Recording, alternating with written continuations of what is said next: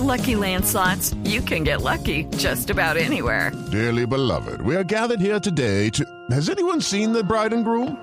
Sorry, sorry, we're here. We were getting lucky in the limo and we lost track of time.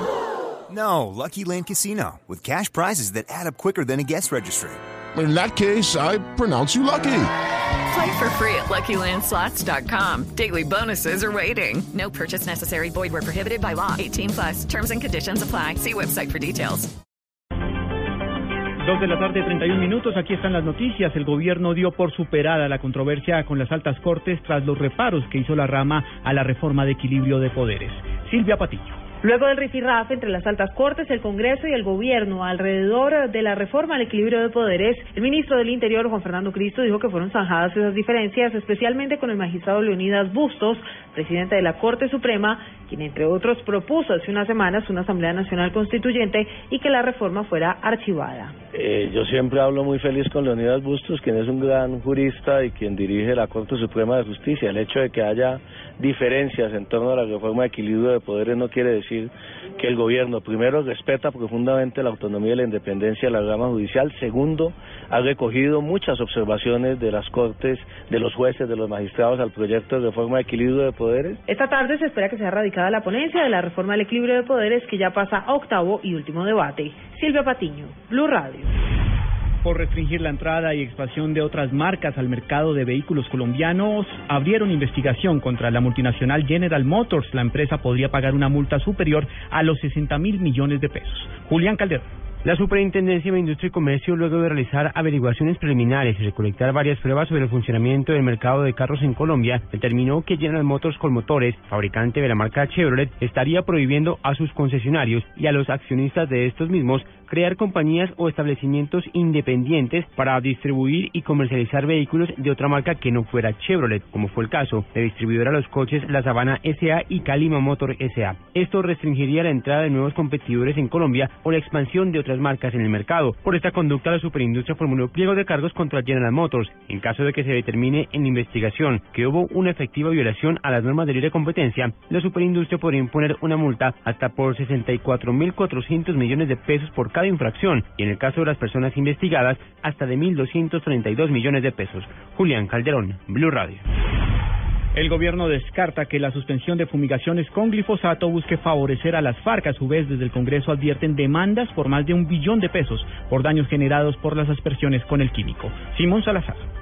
El senador de Cambio Radical, Carlos Fernando Galán, aseguró que hay 265 procesos activos de demandas contra el Estado por temas relacionados con las consecuencias del uso del glifosato para los cultivos ilícitos. Dijo que los procesos judiciales en curso ascienden los 1.3 billones de pesos. Para poder eh, erradicar una hectárea de coca hay que asperjar 30. Entonces el costo de asperjar 30 para erradicar una hectárea es de 72 mil dólares. Y el valor en el mercado de la hoja de coca de una hectárea son 400 dólares. Entonces, para erradicar una hectárea que produce 400 dólares en hoja de coca, estamos gastando 72 mil dólares. El ministro de Agricultura, Aurelio Iragorri, dijo que es el que más se opone a las FARC por vivir en carne propia el conflicto, pero que también conoce campesinos afectados por el glifosato. Simón Salazar, Blue Radio.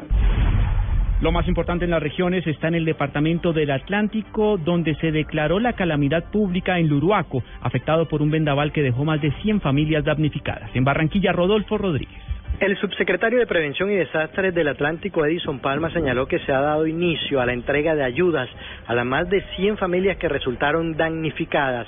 Hasta el momento, 150 viviendas afectadas por el vendaval. Bueno, seguimos revisando y esperando pues que la comunidad haga su su reporte. De lo contrario, pues eh, una vez iniciemos entregas de ayuda, cerramos censo y las familias que hayan quedado inicialmente censadas, pues irán a recibir en primera medida pues las ayudas respectivas. El funcionario señaló que el censo aún no ha culminado. Esto se hará hasta cuando se entreguen la totalidad de ayudas a las personas afectadas. En Barranquilla, Rodolfo Rodríguez Llanos, Blue Radio. En información internacional, el ex candidato presidencial de Venezuela, Enrique Capriles, aún no define si se sumará a la manifestación citada desde la cárcel por Leopoldo López. En Caracas, Santiago Martínez. Hola, buenas tardes. El gobernador y líder de la oposición, Enrique Campriles, aún no confirma si asistirá a la convocatoria de marcha hecha por Leopoldo López para este fin de semana. No obstante, se adelanta que ese tipo de convocatorias debe ser hecha por toda la oposición en conjunto y no como algo particular de un sector. Sí, creo que es importante que todas las actividades, todas las convocatorias sean de todos, porque creo que si algo le hace daño a la oposición, es cada quien jugando una agenda. Por otra parte, Capriles informó que ya fue aceptada una demanda civil en su contra, luego de que pidiera investigar a los siete funcionarios sancionados por el gobierno de Estados Unidos. Desde Caracas, Santiago Martínez, Blue Radio. Y ahora en Blue Radio, la información de Bogotá y la región. Noticias del centro del país, el distrito le pide a la al vicepresidente Vargas Lleras que modifique la propuesta de construcción de un viaducto que atravesaría el municipio de Soacha. Daniela Morales. El alcalde de Mayor de Bogotá, Gustavo Petro, sin descartar la propuesta del vicepresidente Germán Vargas Lleras sobre el viaducto en el municipio de Soacha, aseguró que en vez de dividirlo, debería rodearlo. No es mejor que el transporte que viene de afuera bordee Suacha y no pase por encima de Suacha. Es decir, que humanicemos el municipio de Suacha de cara precisamente a integrarlo en la equidad social. El alcalde asegura que así se podría dar una inclusión de todo el municipio con la capital. Daniela Morales, Blue Radio. Tres policías involucrados en un caso de paseo millonario en Bogotá, un ciudadano extranjero, fueron enviados a prisión. Paola Santofimio.